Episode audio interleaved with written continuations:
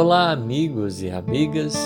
Eu sou Vitor, o menino, e é com muita alegria que estaremos começando aqui mais um episódio do Café com Espiritismo.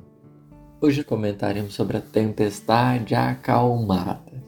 É, a, a, o episódio da tempestade acalmada ele é por demais curioso. Jesus entra com os discípulos no barquinho e eles vão para uma outra banda do, do Tiberíades. E no meio da, dessa viagem, eles são surpreendidos por uma tempestade.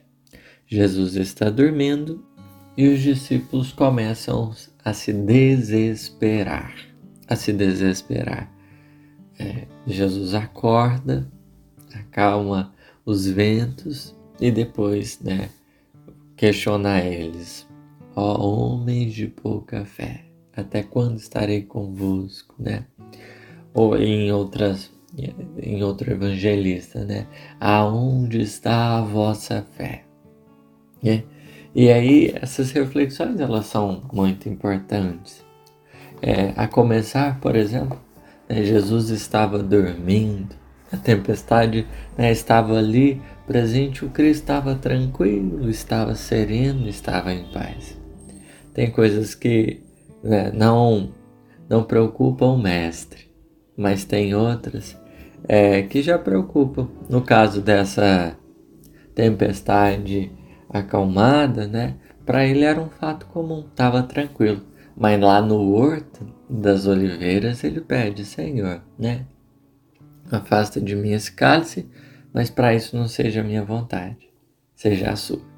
Ali, claro, o cálice não é a morte, né? A gente não sabe o que, que é esse cálice, que que foi, que vento é esse que foi capaz de, de, de certa maneira, é, colocar Jesus naquela condição, né? De reconhecer que a vontade de Deus, o que ele, tudo que ele sabia ainda era, era, é, era abaixo do que Deus, a providência dele, poderia direcionar. Então, nós podemos aqui começar a entender que naquele momento, né, Jesus estava num nível de segurança muito grande. Só que o que para Jesus às vezes é tranquilo, para a gente não é. Né? É um, um primeiro, uma primeira possibilidade para a gente pensar. Mas por que, que não é para a gente tranquilo? Né? Às vezes a gente está com medo, né?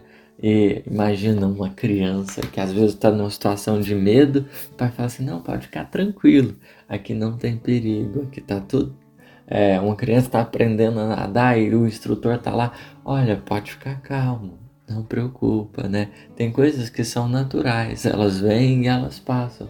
Não, não fica preocupado não, né? Imagina Jesus dormir numa situação que era importante. Tem hora que não é de dormir. É, Jesus no, no Getsemane, ele acorda os discípulos, né? Chamou, Jesus iria partir ele vai faz o quê? Né? Chama alguns para orar, Pedro, Tiago e João, e os danados dormem no meio da oração. E aí Jesus pergunta, mas vocês não podem né, ficar acordados comigo nem um pouquinho? Estamos é, aqui despedindo e vocês dormindo, né? A grosso modo dizendo. E aqui nessa passagem Jesus estava dormindo. Né? Eram os discípulos os responsáveis por conduzir o barco. O Cristo estava nele. E o próprio ato dele deitar, dele estar tranquilo, era um sinal: olha, gente, né? Com, façam aquilo que é preciso, sejam, né? Naquilo que está proposto, vão, né? É, e, com certeza Jesus já tinha dado as coordenadas, era preciso firmar no rumo, né? Deixar que a força da fé é, falasse mais alto e conduzisse eles legitimamente para o destino que eles tinham.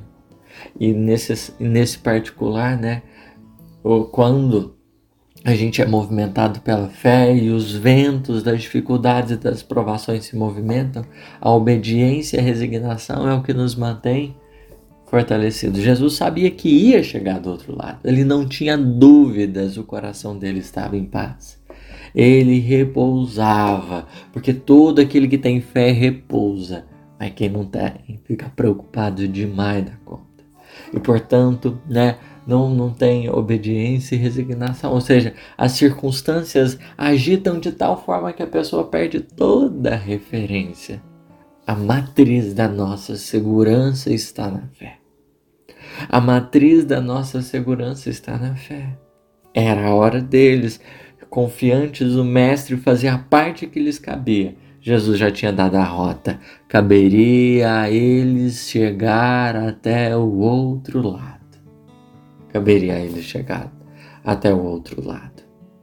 E nesse momento, a gente vai compreendendo né, que se a gente né, galga essa força da fé, se a gente ruma a Deus, se a gente procura direcionar o nosso pensamento ao Pai, os ventos que vêm diante da encarnação, eles podem até ser fortes, mas não nos tiram a tranquilidade do coração, porque a gente está entregue ao objetivo que a gente tem, que no caso é o Pai.